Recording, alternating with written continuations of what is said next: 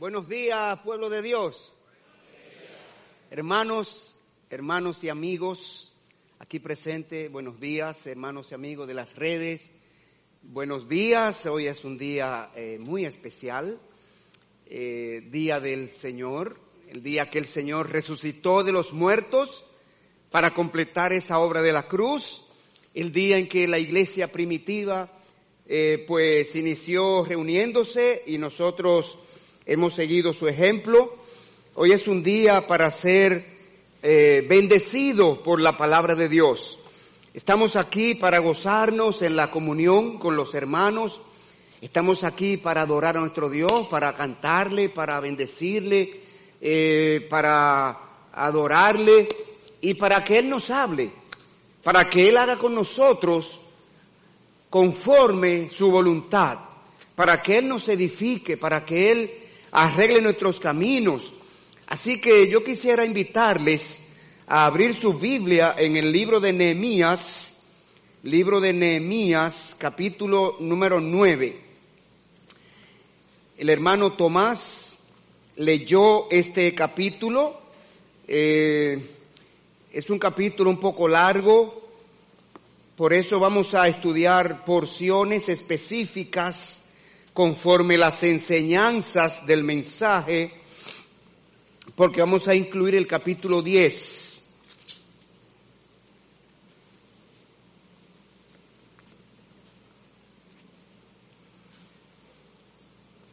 Ubíquese ahí en Nehemías 9 y deje su dedo ahí que va a ser el texto base que vamos a estudiar en esta mañana.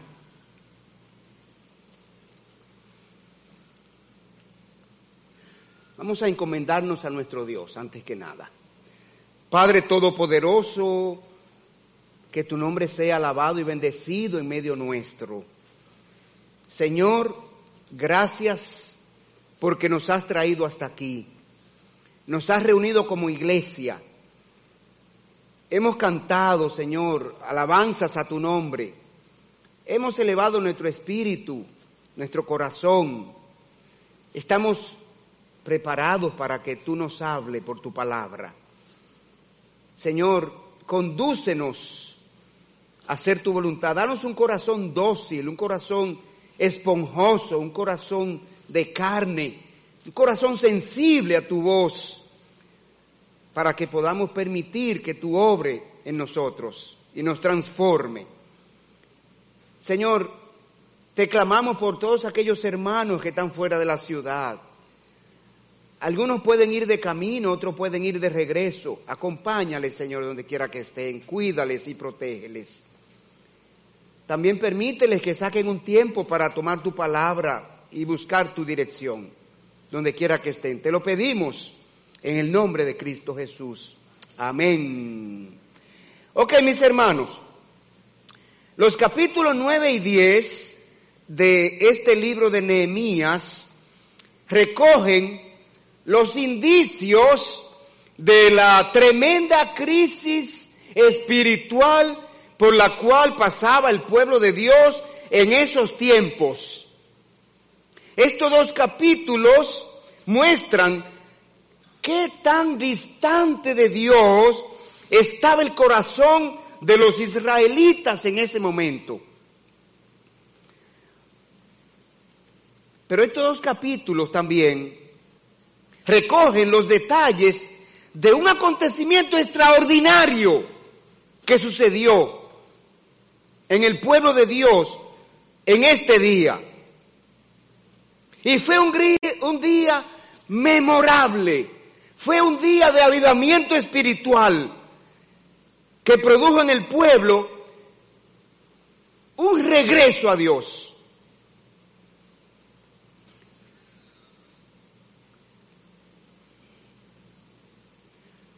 Como consecuencia del pueblo leer la palabra de Dios por 24 días, por 24 días de manera consecutiva, el pueblo entendió que debía firmar un pacto con Dios. Y mis hermanos, el pueblo de Israel en esta condición espiritual ilustra la humanidad presente, que cada día estamos más alejados de Dios.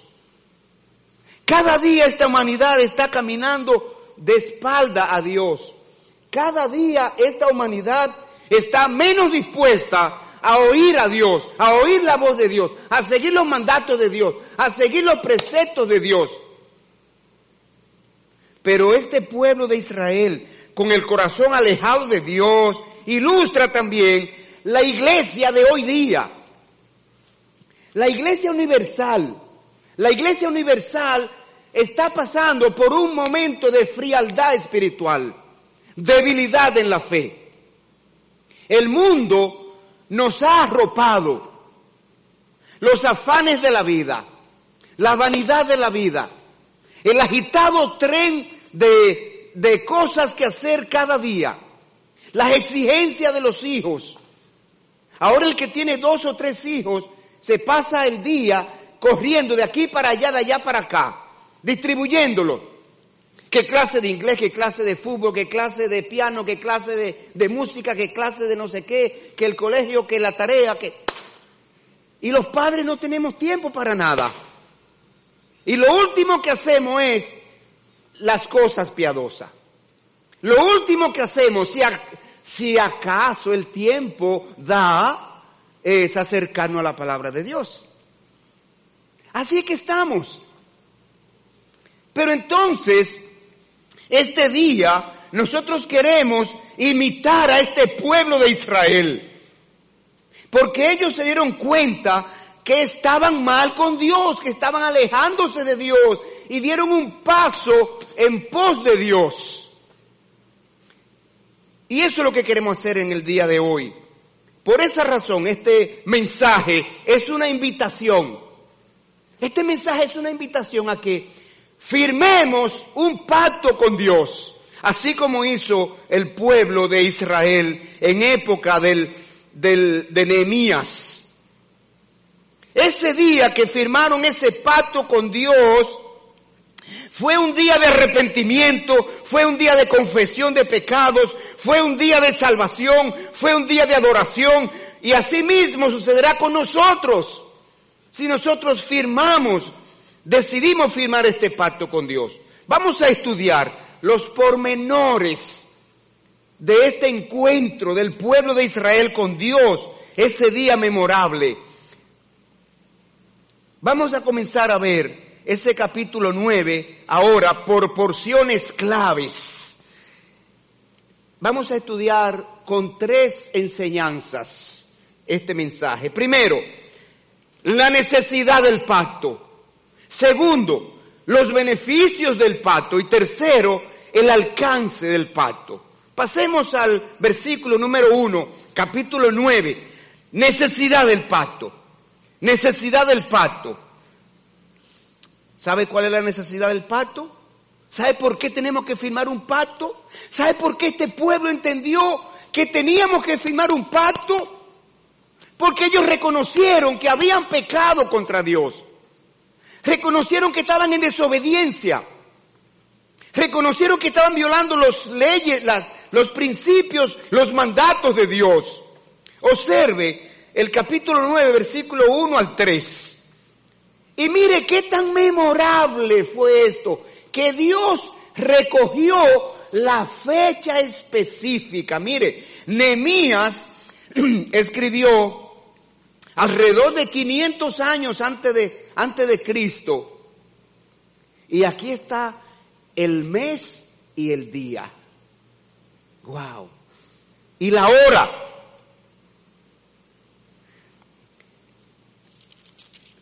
Mira el capítulo 8, los primeros dos versículos. Capítulo 8. ¿Cuándo pasó esto? Mire, capítulo 8, versículo, versículo 1. Capítulo 7, últimos versículos. Dice, venido el mes séptimo, los hijos de Israel estaban en sus ciudades ¿Cuál mes fue? Séptimo mes. Y se juntó todo el pueblo como un solo hombre en la plaza que está delante de la puerta de las aguas. Y dijeron a Esdra, el escriba, que trajese el libro de la ley de Moisés, la cual Jehová había dado a Israel. El mes séptimo pidieron el libro. El pueblo se dio cuenta que necesitaba el libro de la ley. El pueblo quería tener relación, contacto con la palabra de Dios. Y el mismo pueblo se juntó en esa gran plaza y pidió a Esdra, el escriba, trae el libro de la ley y léela para nosotros. Señores, qué deseo de oír la palabra de Dios. Así necesitamos nosotros estar, con ese anhelo, ese deseo, esa ansia, esa necesidad de oír, de leer la palabra de Dios, de meditar la palabra de Dios. Entonces, dice ahora el capítulo 9, versículo 1, oiga esto, el día 24 del mes se reunieron los hijos de Israel en ayuno. ¿Cuántos días tenían leyendo la palabra? 24 días. 24 días leyendo la palabra todos los días. Y hoy, ese día 24, agregaron algo más. ¿Qué agregaron? Ayuno. Agregaron ayuno. Mire el texto. El día 24 del mismo mes se reunieron los hijos de Israel en ayuno y con silicio y tierra sobre sí. Agregaron tres cosas. Ayuno, silicio. Silicio era ceniza.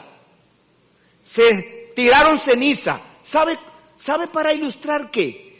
Dolor por el pecado. Dolor por haber pecado.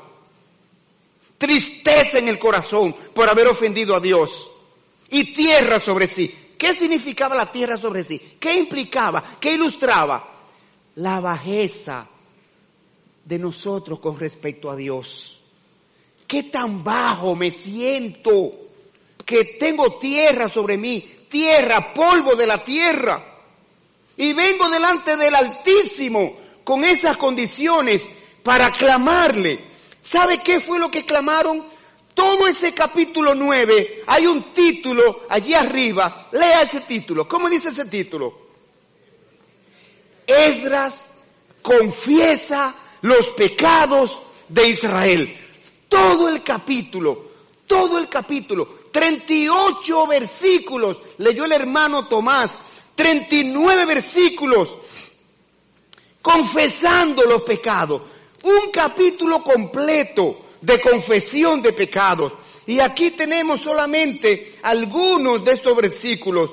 Del 1 al 3 dice, en el día 24 del mismo mes se reunieron los hijos de Israel en ayuno y con silicio y tierra sobre sí, y ya se había apartado la descendencia de Israel de todos los extranjeros y estando en pie, confesaron sus pecados y las iniquidades de sus padres. Versículo 3. Puestos de pie en su lugar, leyeron el libro de la ley de Jehová, su Dios, la cuarta parte del día. Oiga esto. Varias horas leyendo la palabra de Dios. Y mire qué más dice. y puesto de pies en su lugar leyeron el libro de la ley de Jehová, su Dios, la cuarta parte del día y la cuarta parte confesaron sus pecados y adoraron a Jehová su Dios.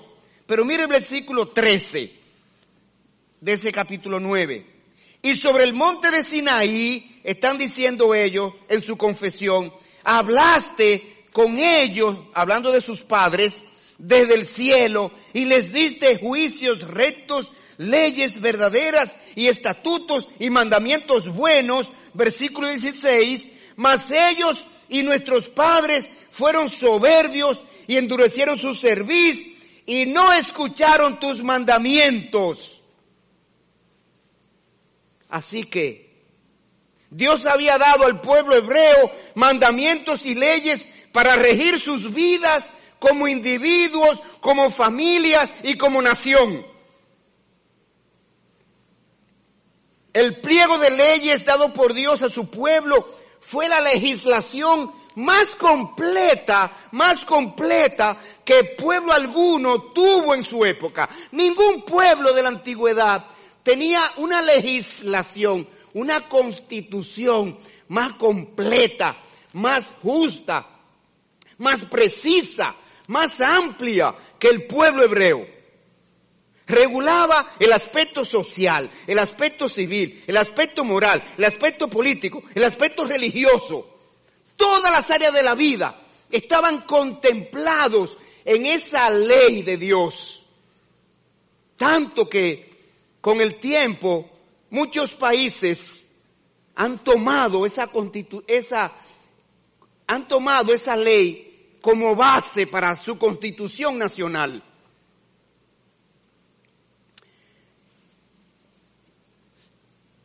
Sin embargo, el pueblo hebreo no se sometió a las leyes de Dios, sino que anduvo en sus propios caminos y cada vez se hicieron más desobedientes a Dios.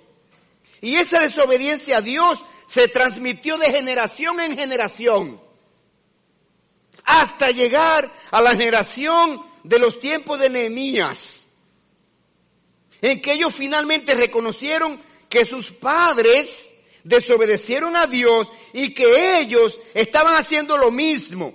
Se dieron cuenta de que eran pecadores, desobedientes, rebeldes y que formaban una nación, una nación impía. Y confesaron públicamente sus pecados hermanos aquí presentes y amigos. Y nosotros hemos hecho lo mismo. Nosotros somos pecadores y formamos parte de una humanidad pecadora. Hemos heredado la naturaleza pecaminosa desde nuestros primeros padres biológicos. Romanos 5:12, Dios lo dice. Romanos 5:12. Por tanto, como el pecado entró en el mundo por un hombre y por el pecado la muerte, así la muerte pasó a todos los hombres por cuanto todos pecaron. De generación en generación hemos venido desobedeciendo a Dios. Y cada vez la humanidad se aparta un poco más de Dios y un poco más de Dios hasta llegar al punto en que estamos hoy.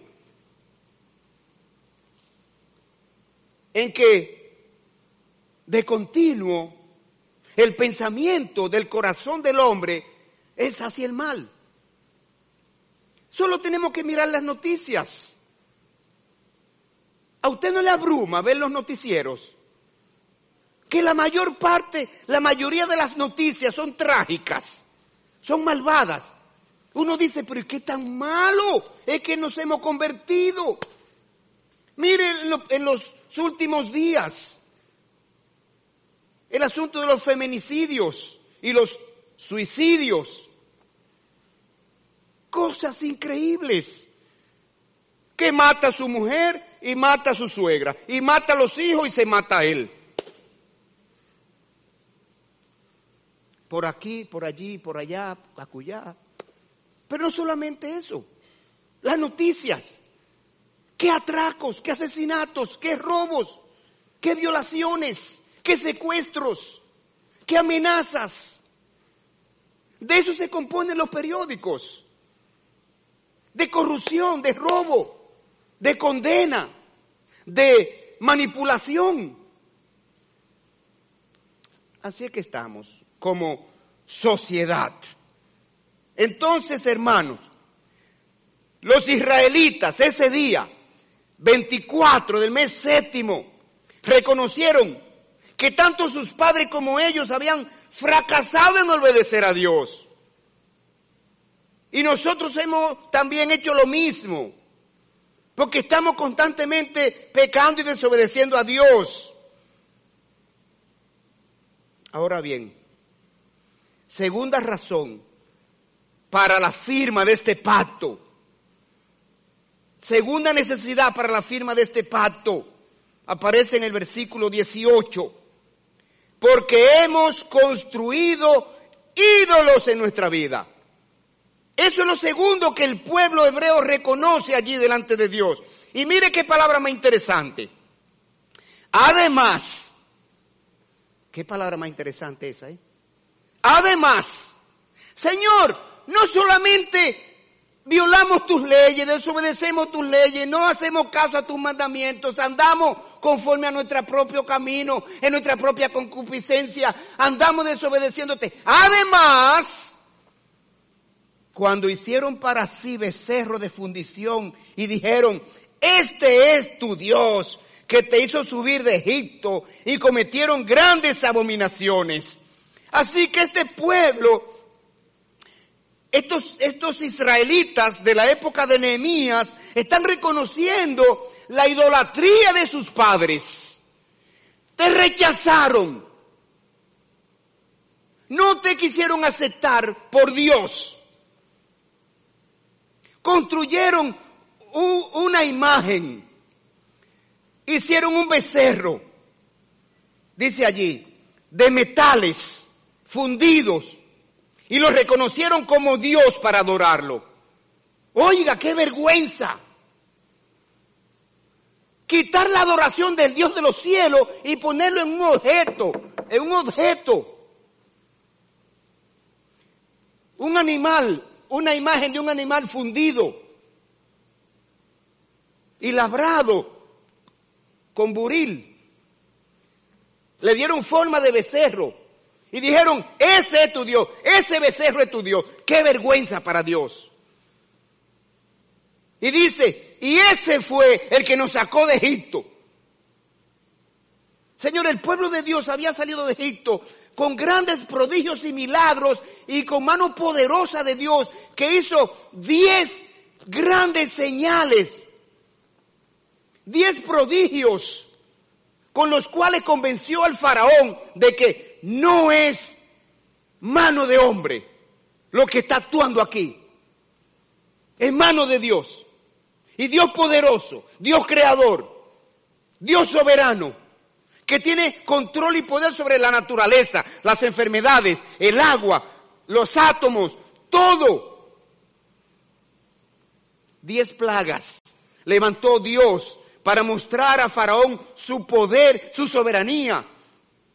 Y ahora este pueblo dice, este becerro fue el que hizo esas diez, esas diez señales.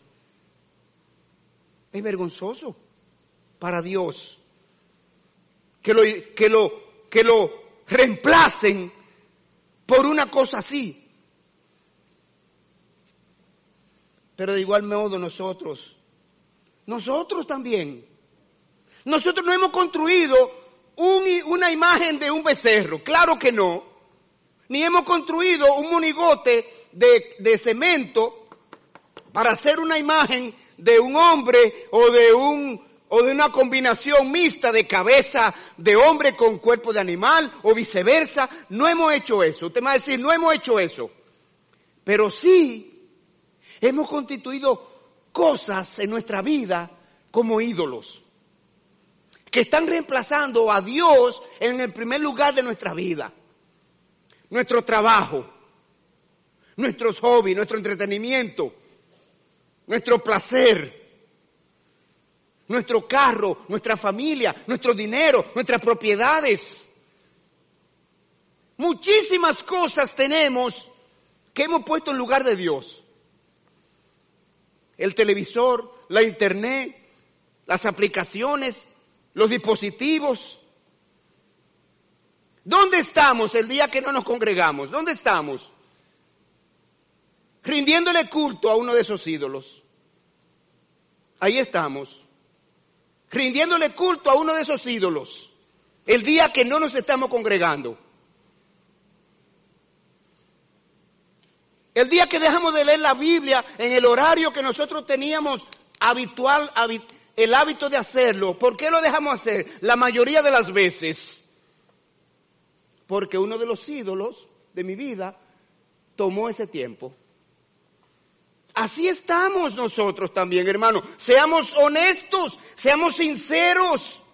Estamos adoptando esos dioses materiales, dioses emocionales, dioses placenteros y dedicándoles el amor, el tiempo, los recursos, el esfuerzo que debiéramos dedicar a Dios de los cielos.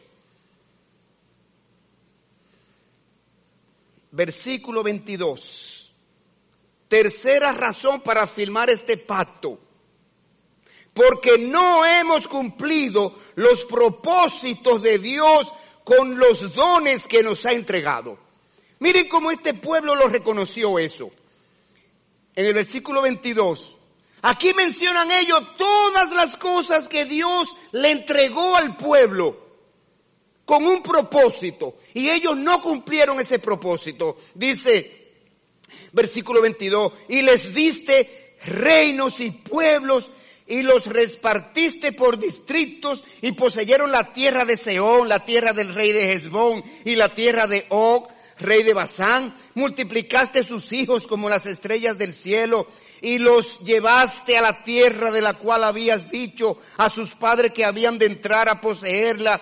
Y los hijos vinieron y poseyeron la tierra y humillaste delante de ellos a los moradores del país, a los cananeos, los cuales entregaste en su mano, y a sus reyes, y a los pueblos de la tierra, para que hiciesen de ellos como quisieran, y tomaron ciudades fortificadas y tierra fértil, y heredaron casas llenas de todo bien, cisternas hechas, viñas y olivares, y muchos árboles frutales, y comieron, se saciaron, se deleitaron en tu gran bondad, pero te provocaron a ira y se rebelaron contra ti y echaron tu ley tras sus espaldas y mataron a tus profetas que protestaban contra ellos para convertirlos a ti e hicieron grandes abominaciones. Increíble. El pueblo hebreo recibió de Dios un gran territorio donde no les faltaba nada porque Dios les creó todas las condiciones favorables, pero el pueblo hebreo no cumplió los propósitos de Dios en ese territorio, porque no fueron de influencia positiva a los pueblos vecinos para que se convirtieran al Dios de los cielos.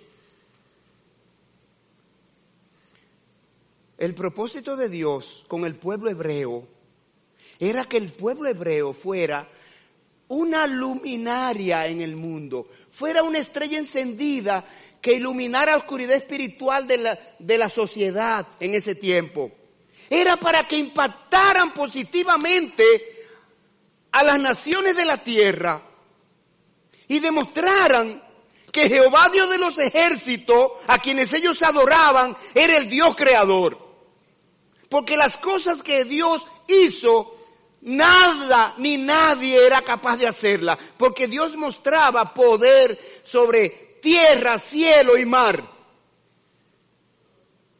Y ellos tenían que impactar a la, a la, a la sociedad, rindiéndole adoración a ese Dios, mostrando que su corazón pertenecía a ese Dios, mostrando que obedecían a ese Dios y predicando a ese Dios. Hermanos, pero nosotros estamos haciendo lo mismo. Justamente lo mismo. Los creyentes aquí en la tierra tenemos propósitos específicos de Dios. Y toda persona está aquí por un propósito. Nadie viene a este mundo por casualidad, creyente o no creyente. Dios permite que una persona nazca aquí en la tierra es con un propósito. ¿Cuál es el propósito de nacer aquí? Para que busquen a Dios. Para que busquen a Dios. Eso es lo primero que Dios quiere de toda persona. Que busque a Dios, a tu creador. ¿Dónde está la hermana Dorca que me estaba diciendo ahorita sobre cómo la naturaleza, los árboles, muestran la mano poderosa y sabia de Dios. como los árboles, el cacao, yo no sabía esto. La mata de cacao tiene un punto específico del tronco donde sale la mazorca. Y usted corta esa mazorca y al cabo de un tiempo, en ese mismo tronquito, en ese mismo pendón, sale la próxima mazorca. Lugares específicos por naturaleza y condiciones del árbol. Si usted maltrata ese lugar, ahí ya no vuelve a nacer una mazorca. Por eso no puede darle vuelta así a la mazorca. Tiene que darle un corte específico para dejar en buen estado el tallito. Pero los médicos, ahí está el hermano Álvaro. Cuando el hermano Álvaro está en una cirugía de corazón abierto para colocar un marcapaso, él puede ver la mano de Dios sosteniendo una persona viva mediante un órgano que está en el aire, solamente atado, pendiente, pendiente, pendiendo de un músculo y se mueve así y él lleva y trae sangre a todo el cuerpo. Mano de Dios. No hay casualidad. No hay evolución. Mano de Dios. Entonces, hermanos, indiscutiblemente que nosotros somos una bendición. Solamente la salud. Miren, el, cuerpo se desequilibra por cualquier cosita. Se nos encarama un nivel, se nos encarama un, un resultado de uno de los tantos indicadores del cuerpo y ya la salud se distorsiona. Y tenemos la bendición de que Dios nos mantiene en ese equilibrio. Es una bendición. Dios nos ha llenado de bendiciones todos los días. Despertamos en salud, respirando el aire que Dios gratuitamente nos ha dado. Nos cepillamos tempranito con el agua, que es una bendición que Dios nos ha dado. Con la salud, con la capacidad que Dios nos ha dado. Dios nos ha llenado de bendiciones.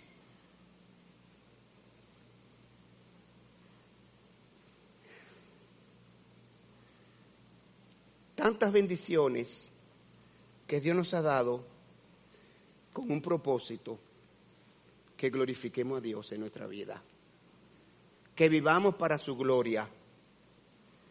Este pueblo, Dios le daba dones, le daba profetas, profetas para recordarle, pueblo de Israel, nos estamos alejando de Dios, volvamos a los caminos de Dios, convirtámonos a Dios.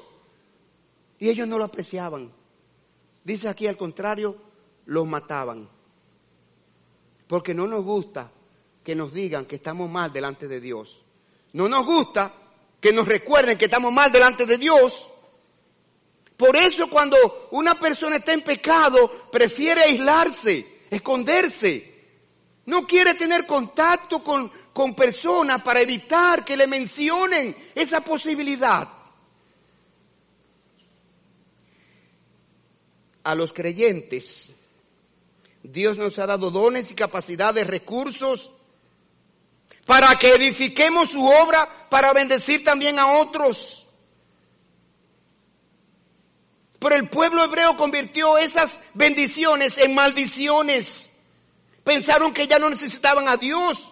Confiaron en sí mismo. Hermanos,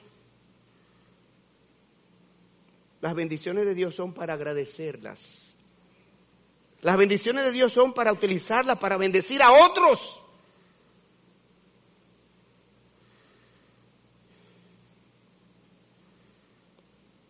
Pasemos al versículo siguiente, 29 ahora. Versículo 29.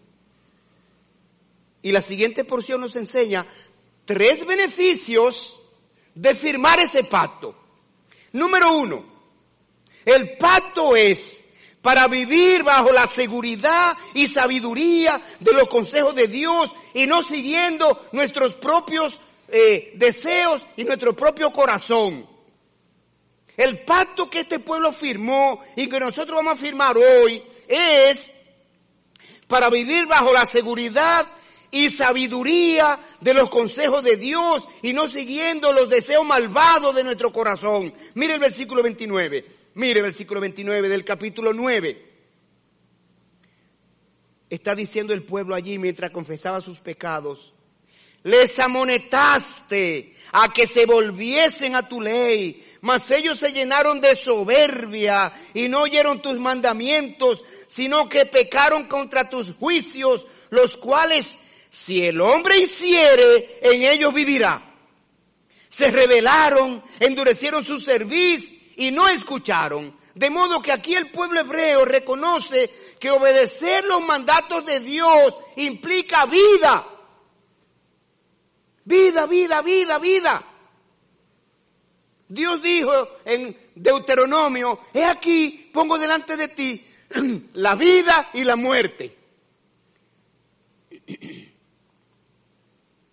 Obedece para que viva.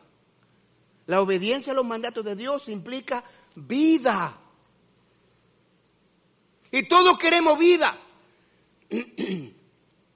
Pero estamos afanados por la vitamina, por la vitamina, por el remedio casero. Oh, sí, que me sube la defensa, que me, que me lo otro, que me... Por la receta del médico. Estamos buscando vida pero Señor, la verdadera vida está en los mandatos de Dios. Es la vida eterna, es la vida espiritual, es la vida para siempre, es la vida por la eternidad. La vida física tarde o temprano termina. Con vitamina o sin vitamina,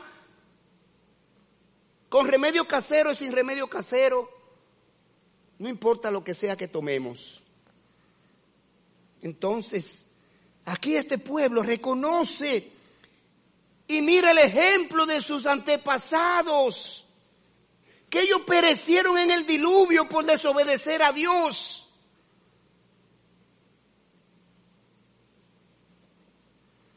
Y ellos reconocen que Dios en su fidelidad le había dado leyes para que ellos pudieran vivir como debían vivir delante de Dios, para preservarlo de la corrupción y del juicio por el pecado. Pero el pueblo los ignoró. Y Dios nos ha dejado a nosotros su palabra, su palabra para que nosotros vivamos por ella. Este es el manual para el creyente. Es el manual para todo el mundo creyente y no creyente. Porque ella es la que convierte el alma. Ella es la que conduce a convertirse al hombre impío.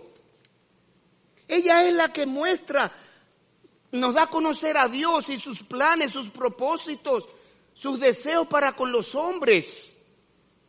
Caminando bajo, bajo su iluminación, no tropezaremos. Por eso es que dice el Salmo 119 y versículo 104, de tus mandamientos he adquirido inteligencia. Por tanto he aborrecido todo camino de mentira. Lámpara es a mi pie tu palabra y lumbreras a mi camino. Hermanos, asegurémonos.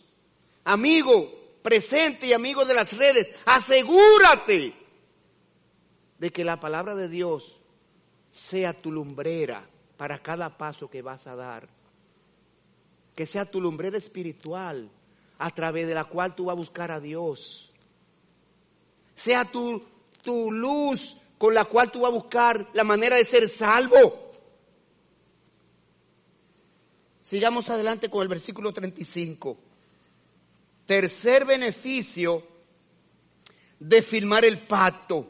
El pacto es para enderezar nuestros caminos y evitar el sufrimiento. Oiga, Andar fuera de la palabra de Dios implica sufrimiento.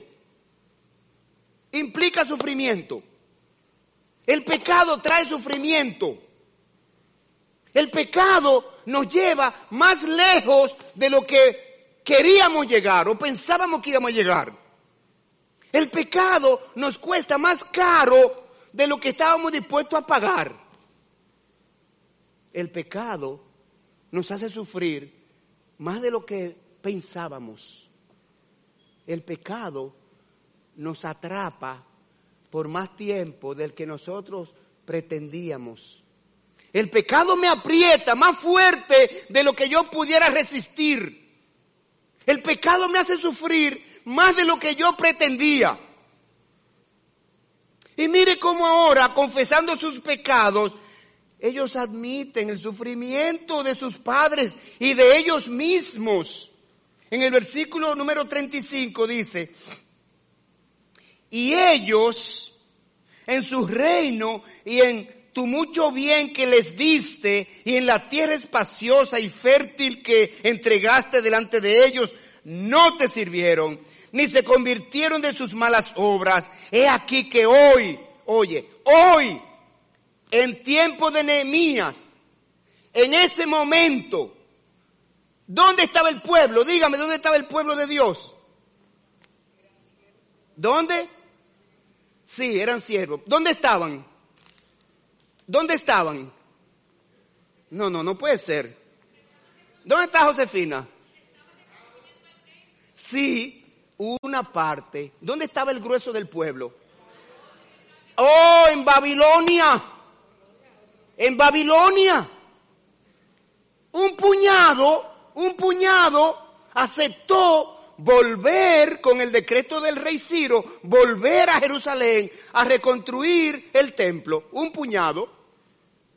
Pero el pueblo de Dios eran cientos de miles que fueron llevados cautivos a Babilonia por Nabucodonosor y 70 años después Dios llevó al rey Ciro a dar un decreto y dijo, los que voluntariamente deseen volver a Jerusalén a reconstruir el pueblo pueden ir.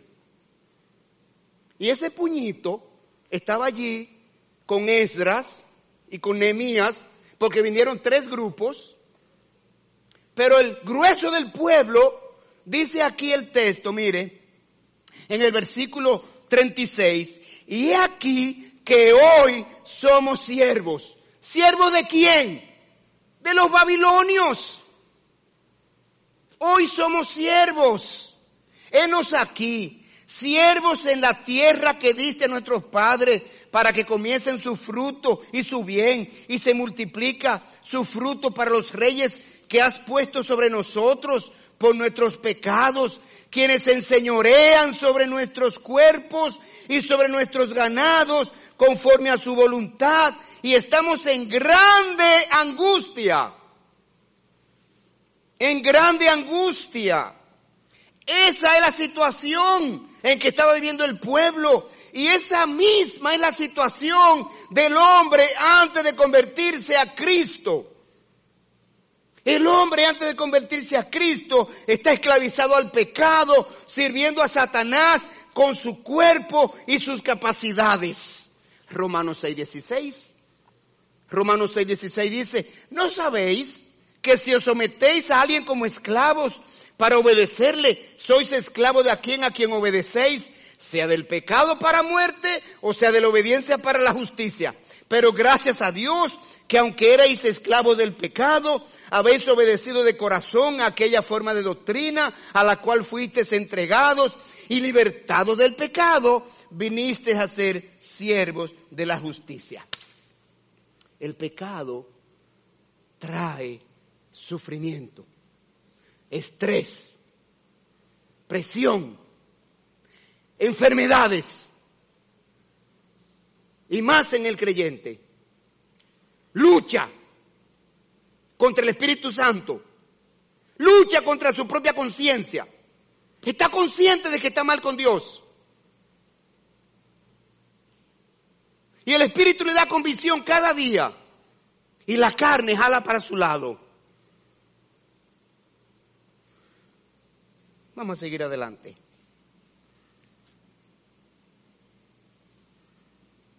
Tercer beneficio del pacto. En el versículo 38 y entramos ya en el capítulo 10, donde se firma el pacto. El pacto es para motivar, para comprometer nuestra familia a consagrarse a Dios. El pacto es, no es para, para mí solo. Si yo soy padre de familia, el pacto no soy yo solo. No me va a afectar a mí solo.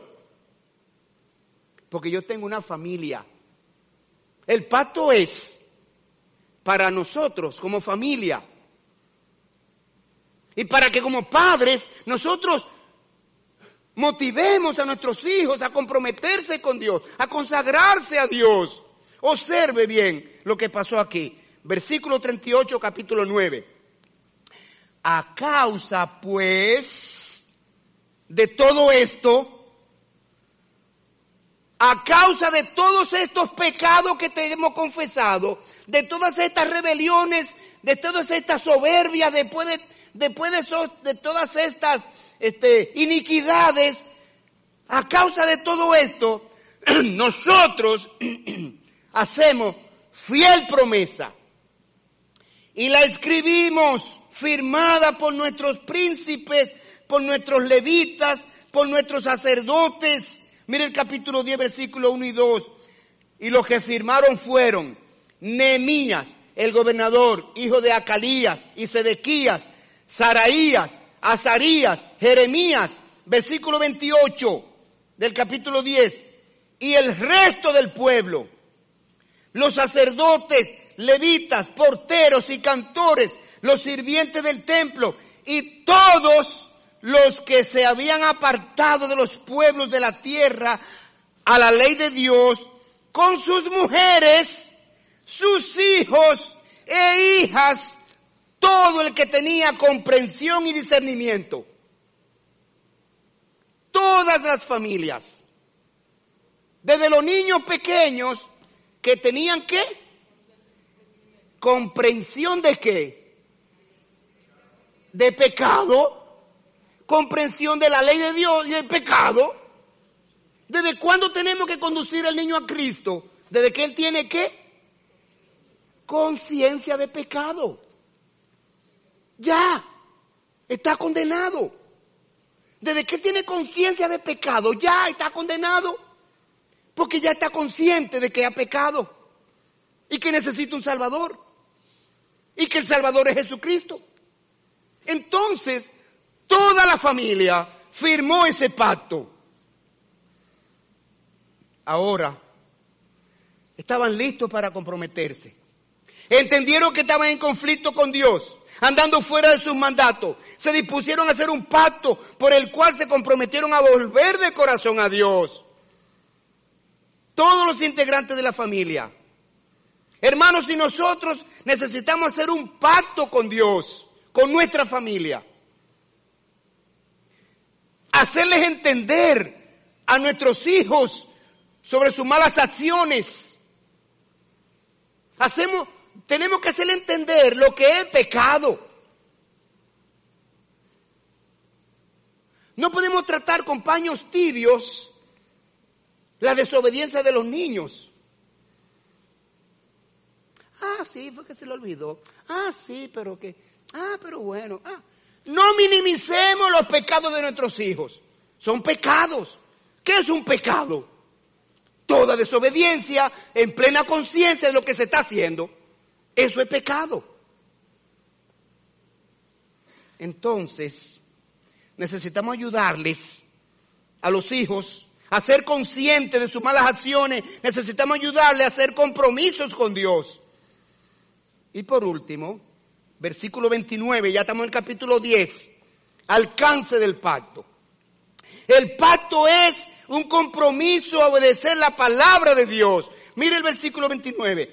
Se reunieron con sus hermanos y sus principales para protestar y jurar que andarían en la ley de Dios que fue dada por Moisés, siervo de Dios, y que guardarían y cumplirían todos los mandamientos, decretos y estatutos de Jehová nuestro Señor.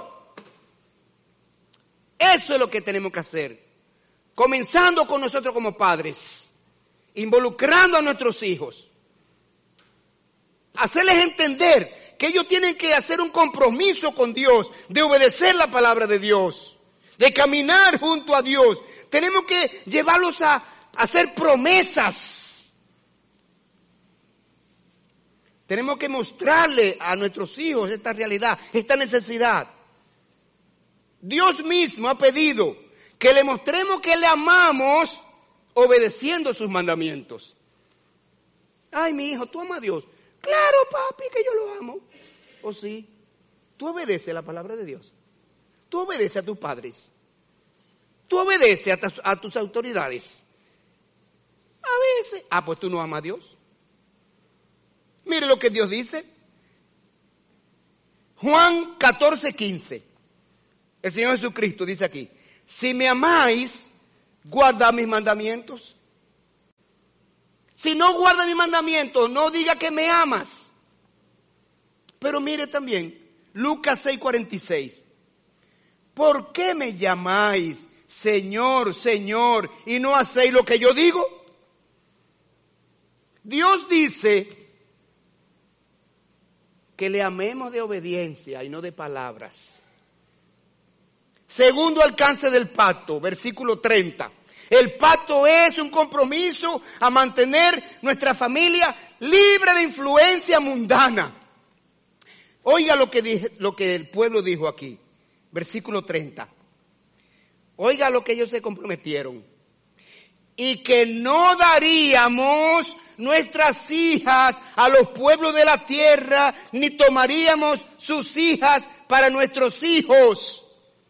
El pueblo hebreo aquí está diciendo que no iba a ser yugo desigual con las naciones vecinas porque las naciones vecinas eran politeístas, eran paganas, eran idólatras y cada vez que se producía un matrimonio el, hebreo que se casaba con una, con una mujer o con un hombre idólatra terminaba siendo idólatra. Y Dios prohibió esos matrimonios mixtos por esa razón. Hasta Salomón terminó en eso. Salomón, el hombre más sabio que ha existido en toda la humanidad. Pero él buscó mujeres paganas y al final su corazón terminó en el paganismo. la mujer lo convencieron a que le construya templos y le hiciera y le edificara imágenes a sus dioses paganos. Y él accedió. Entonces nosotros tenemos que asegurarnos de que la influencia mundana que está llegando a nuestros hijos por los medios electrónicos, por los aparatos y dispositivos que le entregamos desde temprano y todo el día es ahí tililá, tililá, tililá y, y, para arriba y para abajo y para la derecha y para la izquierda. No le está afectando su vida espiritual. Porque aquí, por aquí, el mundo está vendiendo su influencia negativa. Por aquí nuestros hijos están siendo bombardeados con toda la pudredumbre de las culturas. Por aquí nuestros hijos están leyendo todos esos memes y todas esas, todas esas cosas asqueantes que se circulan por las redes, nuestros hijos la están leyendo. Y nos encanta tranquilizarlo y despegar y, y, y toma, muchacho, y no nos acordamos de ello hasta que tiene hambre y viene y pide comida.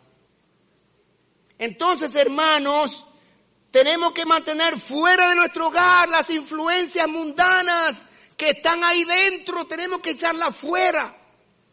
Tenemos que ponerle filtro a los hijos en los aparatos electrónicos. Filtros y limitarle los canales o las aplicaciones o el alcance a, donde ellos tienen acceso. Terminando, versículo 31. El pacto es un compromiso de consagrar nuestra vida a Dios. Dice, y asimismo, otra vez, otra palabra inclusiva. Aparte de lo que ya dijimos, asimismo, que si los pueblos de la tierra trajesen a vender mercaderías y comestibles en el día de reposo, nada tomaríamos de ellos en ese día, ni en otro día santificado, y que el año séptimo dejaríamos descansar la tierra y remitiríamos toda deuda.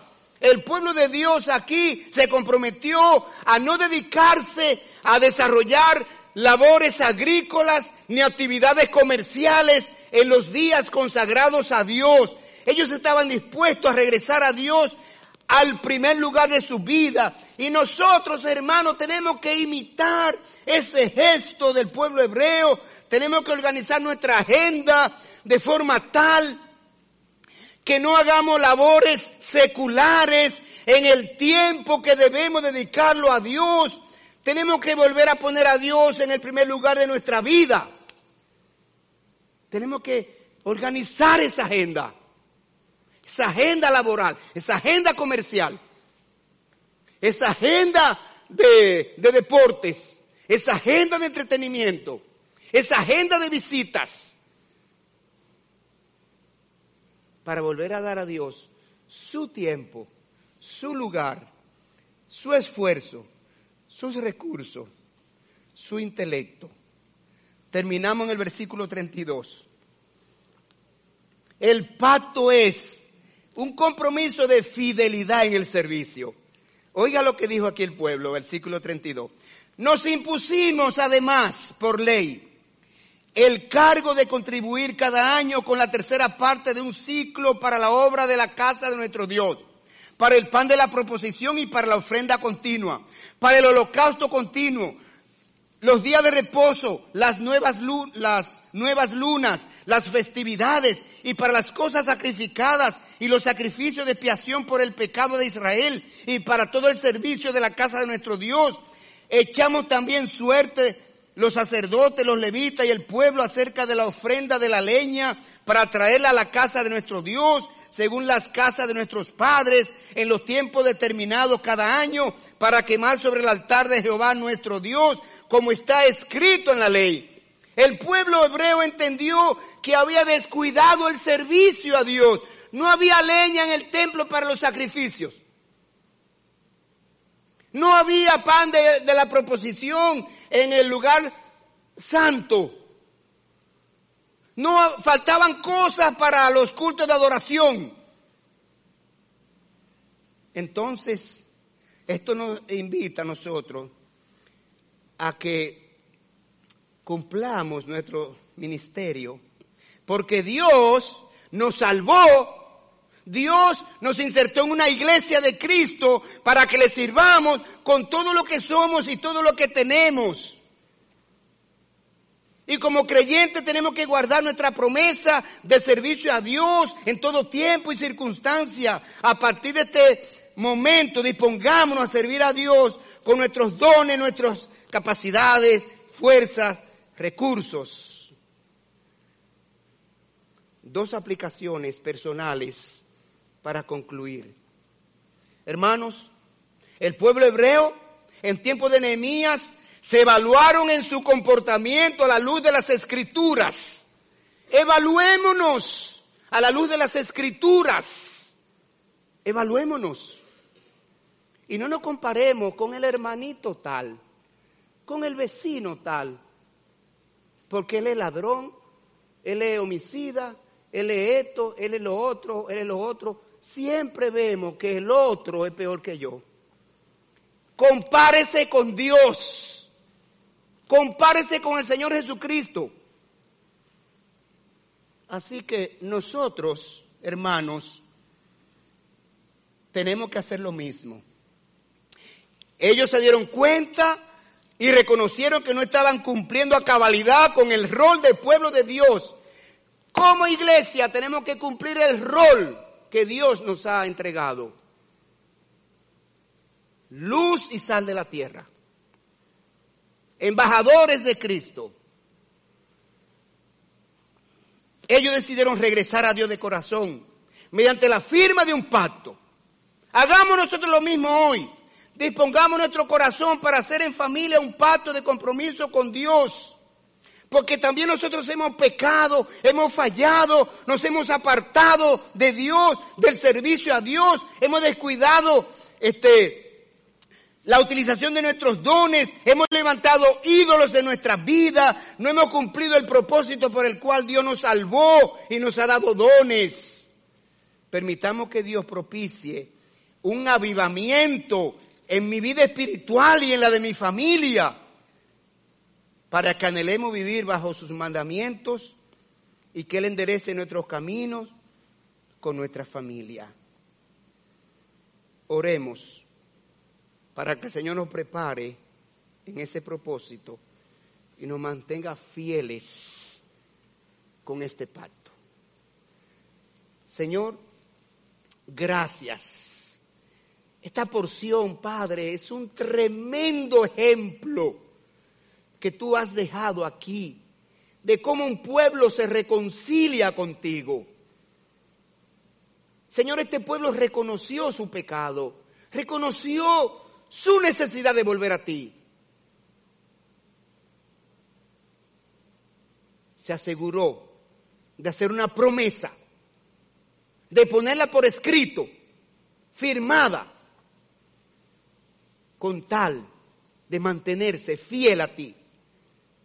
Nosotros aquí reunidos, Señor, cada uno de manera individual, estamos orándote ahora, Señor. Cada uno en su corazón. Evalúe su condición delante de Dios. Revise su corazón delante de Dios. ¿Qué tan cerca estás de Dios? ¿Qué tan puro está tu corazón? ¿En qué nivel de santidad está tu vida?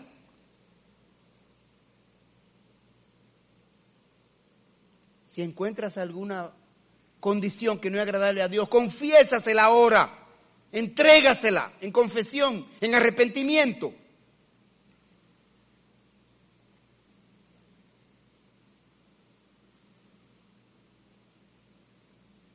Prométele un pacto de pureza Ahí están los beneficios del pacto. Ahí está el alcance del pacto.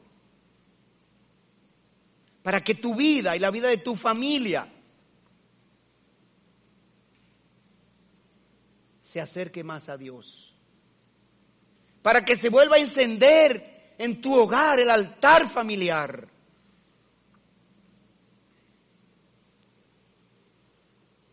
Todos estamos delante de ti, Señor, en tu presencia ahora.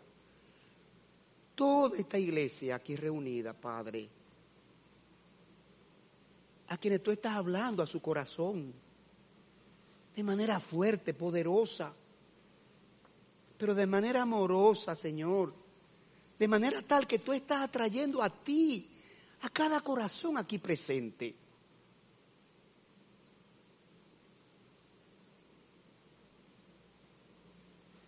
Eleve a Dios su petición, su oración, su confesión, su disposición de arrepentirse, su disposición de volver a Él de corazón para servirle, para comprometerse, para consagrarse.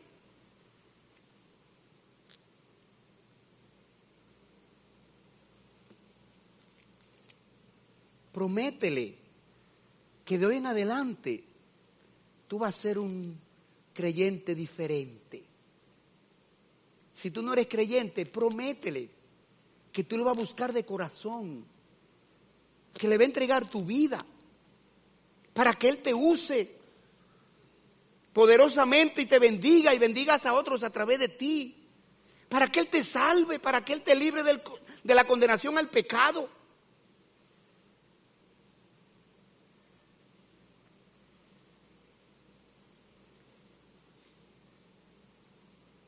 Si ha sido tu caso este, se ha reconocido todo eso y le ha hecho promesas hoy a Dios y está dispuesto a firmar un pacto con Él, quiero que levante tu mano ahora. Déjame ver tu mano si tú hiciste un pacto con Dios de fidelidad. Gloria a Dios.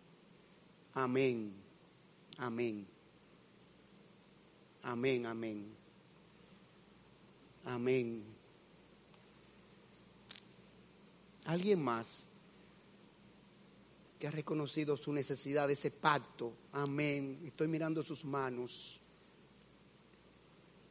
Ahora quiero hablarte a ti, amigo, que no te ha convertido a Cristo. Él te está llamando. Él está apelando a tu conciencia. Te está mostrando la realidad del pecado, porque tú eres pecador igual que yo, igual que todos. Y el pecado nos ha condenado al infierno.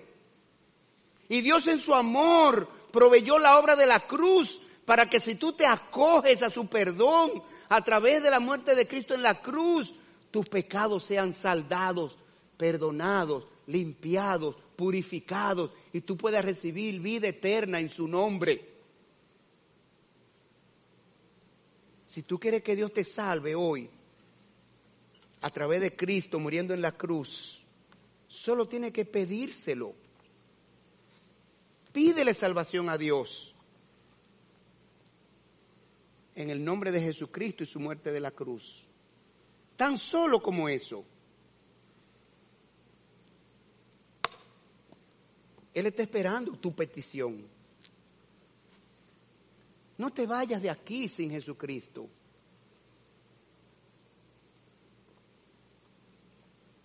Recíbelo en tu corazón. Amigo de las redes, que hoy sea un día de salvación para ti también.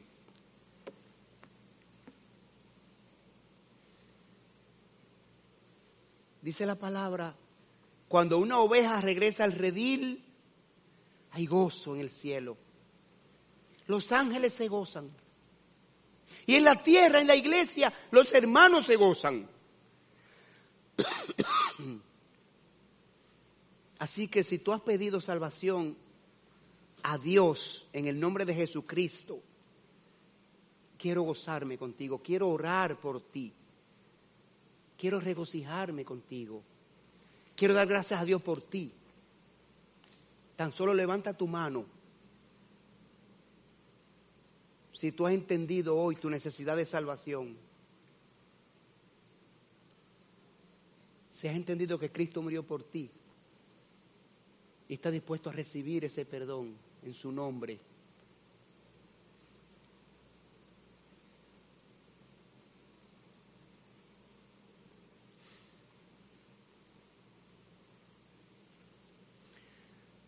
Señor, gracias por tu palabra viva, eficaz, efectiva. Ella ha caído a los corazones, Señor, y ella hace su obra. Eres tú que la hace fructificar, nacer, crecer. Es tu parte, Señor. El obrero solamente la riega y tú haces lo demás. Y tú has dicho que no regresa vacía. Estamos seguros de que tú en tu tiempo y en tu voluntad, Señor, la va a hacer germinar, la va a hacer crecer, la va a hacer fructificar. Estamos confiados en esa promesa, Señor, y te encomendamos a toda persona aquí que habiendo escuchado tu mensaje por las redes electrónicas, que ha escuchado tu mensaje y escuchará tu mensaje en el futuro, Señor, dé el paso de fe para ser salvo a través de la obra de la cruz. Propicia las condiciones, Señor, en tu momento y en tu voluntad. Te lo pedimos en el nombre de Cristo Jesús. Amén. Amén.